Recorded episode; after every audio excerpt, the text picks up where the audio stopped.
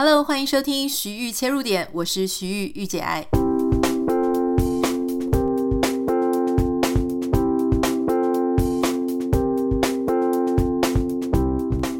欢迎收听今天的节目。今天的节目要跟大家分享一个关于奥运非常特别的队伍。也许你已经有注意到了，好，也许你在看电视的时候呢，你就已经注意到说什么？这是一个什么队？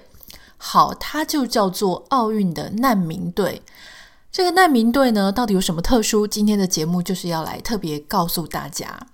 事实上呢，如果你在今年的奥运当中发现了这一支奥运的难民队，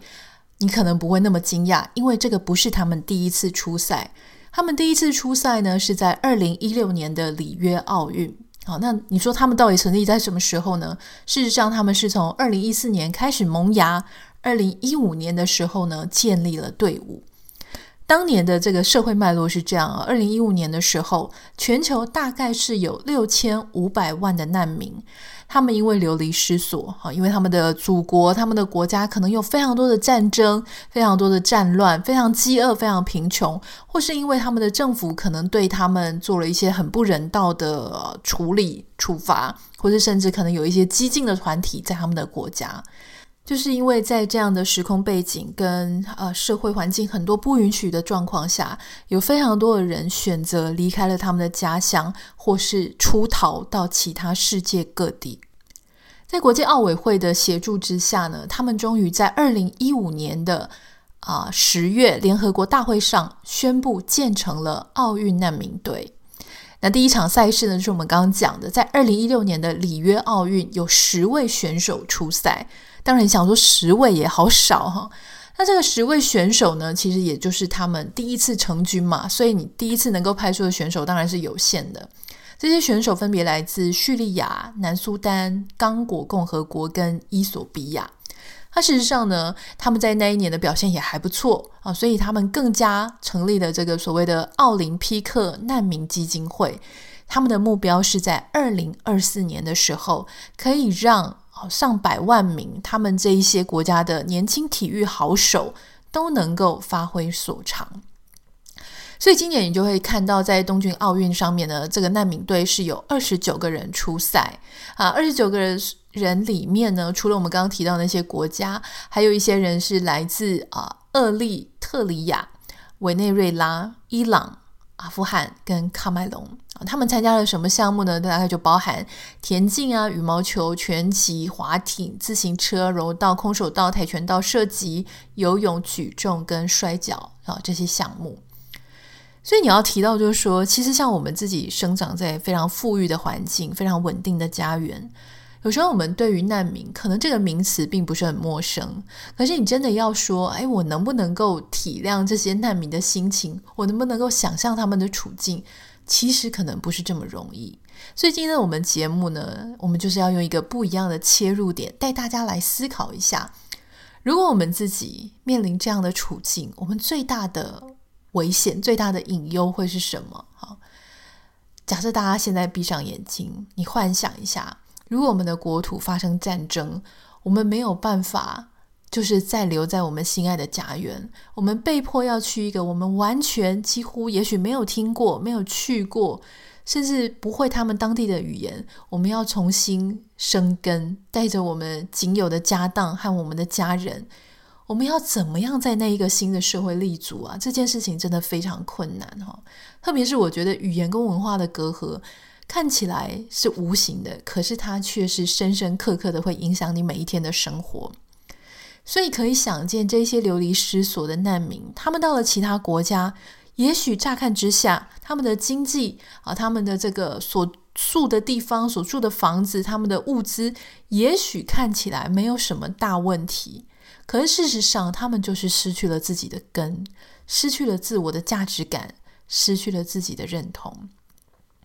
这个事情呢，也许是可以想象的，就是说，其实你想，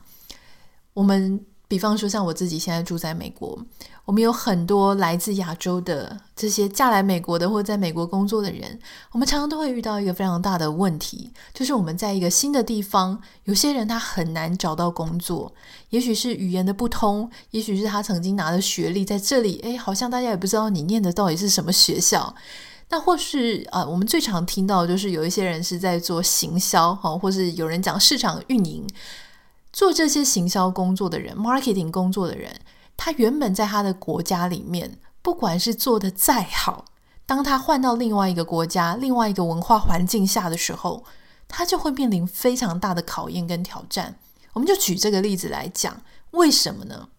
因为你想，不管你是做 marketing，我们说行销或者市场运营的话，你在你的国家，为什么你能做得好？因为你很接地气嘛，你很了解当地的人民，他们的讲话的方式，他的文案俏皮话要怎么讲，你会知道说，哦，他当地正在流行的语言，你可以用最让他们可以理解、最打动他们的方式，或是用一些双关语来去让他们哎买单，对你的东西感兴趣。换句话说呢，你要做 marketing，你要非常了解你当地的文化跟人民跟语言，你要有非常细致的观察力。可是当你到另外一个国家、另外一个文化的时候啊，你就没有办法去像当地人这么了解他们自己的人。就算你说你的语言没有问题，可是你要从小到大，你是花了多少时间在了解那一个文化之一些枝微末节？不可言说的那一些幽微的部分，你整个人必须要浸泡在那里才可以。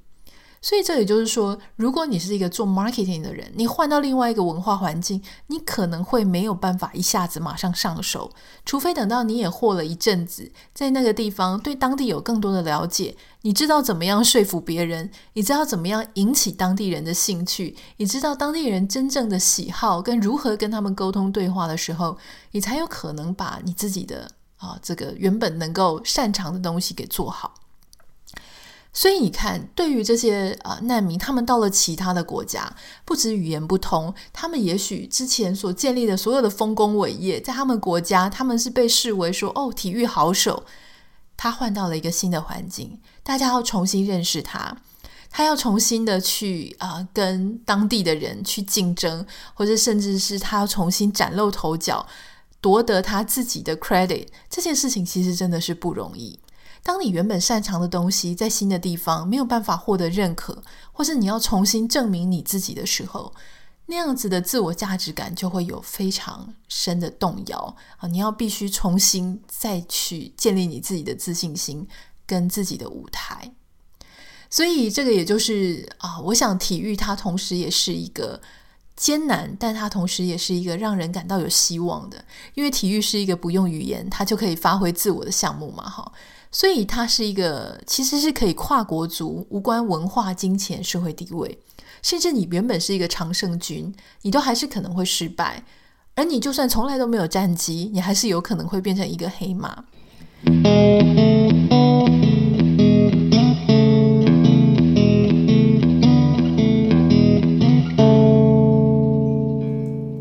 每一个奥运难民队代表选手，他们背后就代表一段没有办法回到自己的祖国，没有办法回到自己家园的很无奈的故事。哈，我们现在来谈关于萨拉马纳的故事。萨拉马纳呢，他是叙利亚人。事实上，他原本在叙利亚的时候就是一个运动的好手。他在二零一二年的时候呢，甚至还代表过叙利亚参加伦敦奥运。他在接受媒体采访的时候，他就有提到说，在二零一一年，好，叙利亚发生动乱，情况呢，原本他们会想说，哎，也许过一阵子就会好了，没有想到这个情况是持续恶化，随处都有爆炸，随处都有战争，整个城市呢都已经整个都毁了，满目疮痍，所以他看这个眼下呢，已经没有办法再过下去了，离正常的生活真的太遥远。所以他就决定，他要带着他的老婆，带着他的小孩，远离自己的家乡，到了德国。可是你想，这个德国德语这么难学，我们自己平常在住在家里就已经非常难学德语了，何况是他们立刻就要到德国去生活。一开始他在德国是人生地不熟，没有半个朋友，也没有自己的一些呃亲戚朋友都没有，他就是只有自己带着自己的老婆跟孩子。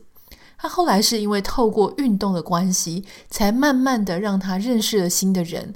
慢慢的重新逐步回到一个社会的轨道，和他人产生一些连结。他提到说呢，运动让他认识了很多人，对他有很大的好处。最重要的事情是在练运动跟参加比赛的时候，让他有机会可以练习他的德文。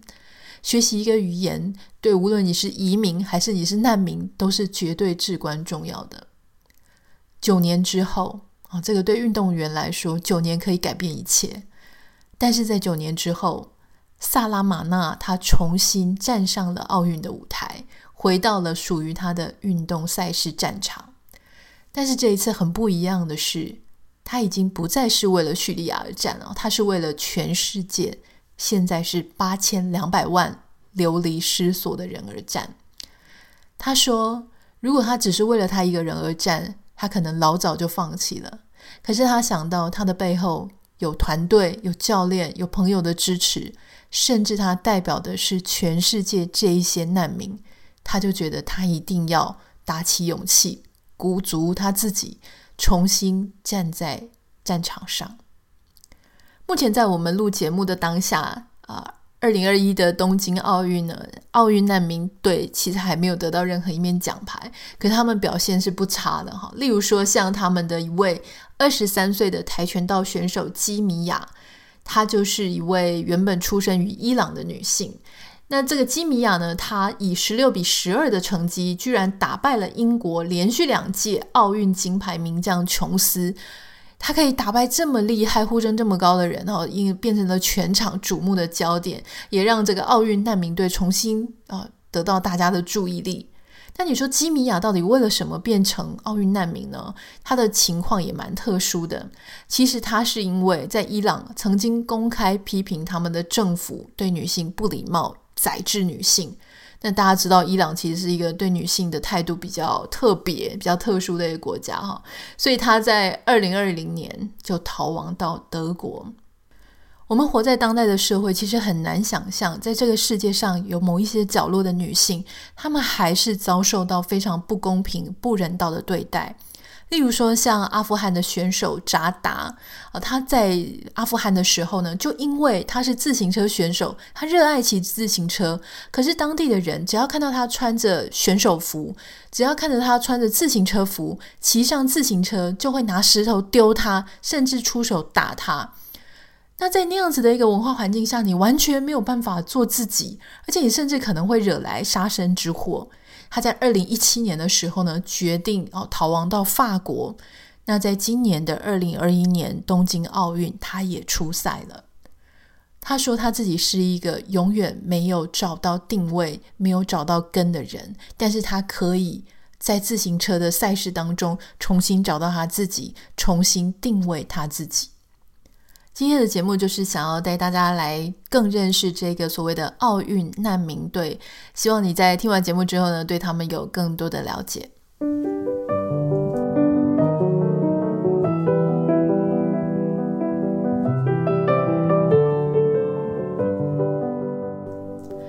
有人会请我推荐一些好听的 Podcast 中文节目，哈，所以今天在节目当中想要跟大家介绍一个蛮有质感的跟设计相关的节目，叫做 My Way。大家可以在各大 Podcast 平台输入一下哈，M Y W A Y 查一下。它其实是由 Lexus 跟 Verse 杂志合作的节目，主持人是 Verse 的社长张铁志。我觉得这个节目还蛮有趣的啦，因为我自己本身其实喜欢跟美有关的一切的事情。那我想，如果你正在收听节目，你也是这样子的话，你可能会喜欢这个节目。通常，虽然说我们说自己跟美哈有关，或者是很喜欢美的事情，可是提到设计相关产业，你可能就不一定真的每一个都那么熟悉嘛。